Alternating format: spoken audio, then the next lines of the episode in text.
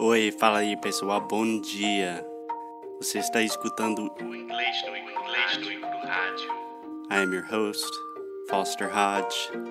This is your daily dose of English.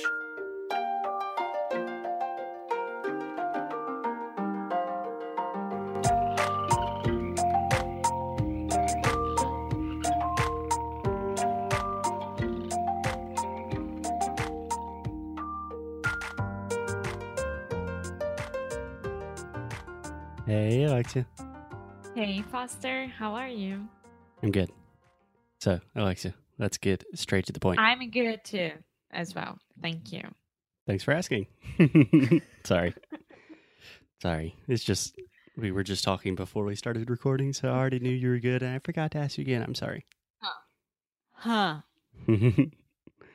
okay, Alexia, last time we talked about your greatest personal achievements, your, like, why should the interviewer hire you? Pretty serious questions. Today, we're going to take it a little bit lighter and talk about questions in the future. So, these always happen. So, we're going to talk about two questions today, and one of these questions almost always happens. Okay? You Okay, ready? Let's go. Okay, first question is where do you see yourself in five years? And the quantity of time can change. It can be where do you see yourself in 10 years, in the future, in general, in 20 years, whatever. But this idea of what do you want to do in the future? What do you think? Ah, um, Can what I, think, what I think uh, about myself in five years, or well, first, can I start as always? What do you think the interviewer is trying to really understand about you when they ask you this question?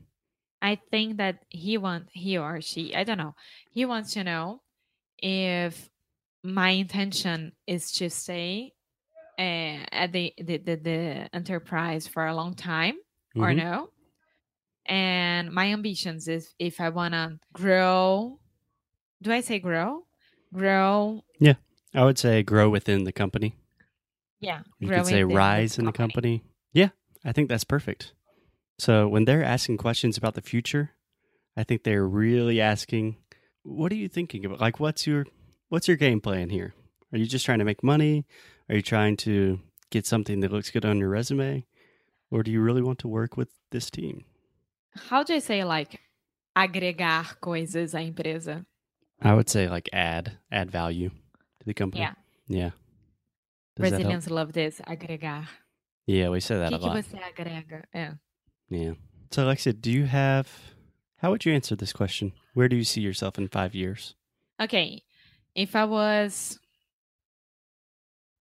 Let's try to make it more relevant because uh, I know that most of our listeners are not like nomadic podcasters like us. So imagine you are in interviewing for like a big corporation in Rio, like IBM, just a normal marketing job or something, any sort of marketing production job. And they say, Alexia, what do you think you'll be doing in the future?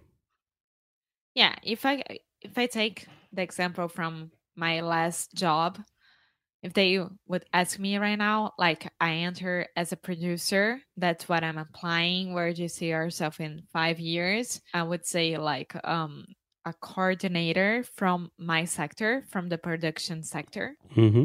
So I would grow and I would uh, try to grow with my team. Wasn't perfect. no. Team, Team. team. Team. So sad. So Mhm. sad. Mm.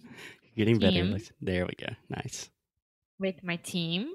And for sure, I would try to, how do I say this? Um, eh, criar mais processos. Create more processes.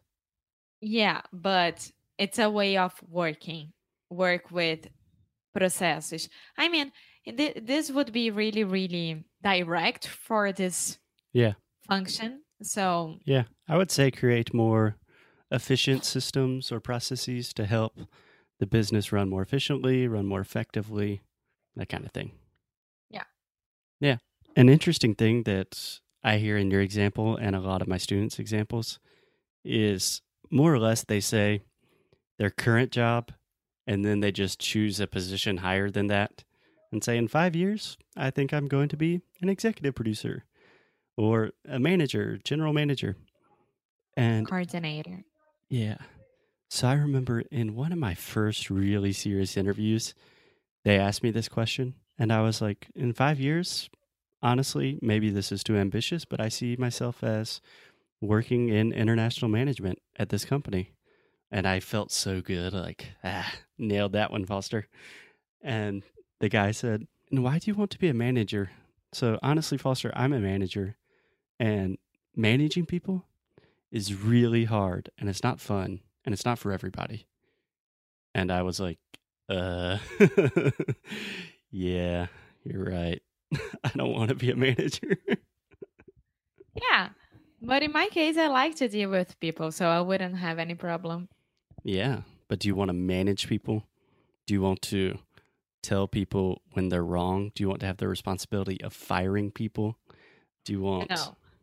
Firing? No. But telling people when they are wrong or right? Yeah. I've already done that. okay, okay. Alexia, another related question is so I will give you two questions and you can choose which one you prefer. So, one question is what is your dream job? Or the other question is what is kind of your dream work day? So, I receive both of these a lot. If you talk about your dream job, you're still just talking about what you want to do in the future. And if you talk about your ideal day, you're just saying, in a perfect world, I would go to work and this is what what it will look like. Yeah, but again, right now I only think like, okay, I'll wake up, go to work, I do everything that I need, I leave at four and I go exercise and I come back home. But if I was trying to get a very, very good job in a huge IBM thing, I, I, I honestly I don't know because it's this is really, really far away from my reality right now. Yeah. Yeah, I know it's difficult. What I think is happening here when people ask about your future aspirations, dream job, your ideal day, they're really trying to think about its ambitions, its goals, it's how you see yourself in the world and where you want to be in your trajectory in life. So, for example, I think you could say what you said, like, I want to work and then be done at four, go exercise. That's cool. But you could add something. So, let me think in my case, I think I would answer one of the most important things for me as a teacher is that I'm helping people. I feel most alive. It's almost a selfish thing because I feel happiest when I'm helping other people. So that has to be a part of my everyday. Secondly, I always want to be surrounded by smart people that help me learn more.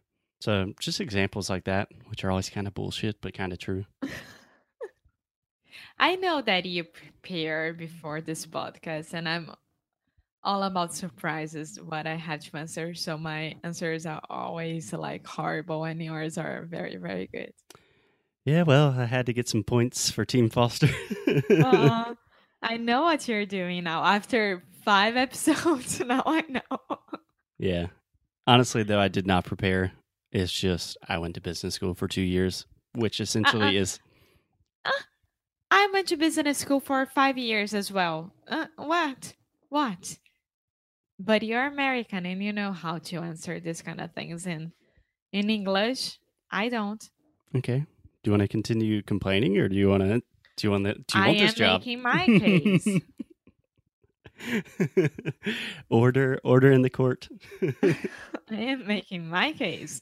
So no, you not get by with I went to business school. I did as well. So okay. Well, technically, mine was a graduate degree. This. Não me cansa, Foster. Não cansa minha beleza. I think Alexia's been watching too many episodes of Law and Order. Criminal Minds, não é Law and Order. Ah, cool. Okay, Alexia. Just one more about interviews, I promise. I think it is really helpful. And I think even the fact that I Wait, one more? One more question? No, one more episode tomorrow. Ah, tá. I'll give you some time to prepare tomorrow, but I really think that if I give you these surprise questions, I think it really helps our students understand why these questions are difficult, what they need to think about. So I know. your suffering is helping like, others. "Ah, ah", com, o dedo na boca, olhando pra cima, ah", sabe? Do it for the students. Eles são tão inocentes. I love them. I always talk to them on Instagram and everything else, and I answer everyone, every single one. So I know that. I work with them personally every day, and they always say, you know what? We need some really difficult interview questions for Alexia. And I say, I don't know. I guess I'll try. Okay. okay, Alexia, see you tomorrow.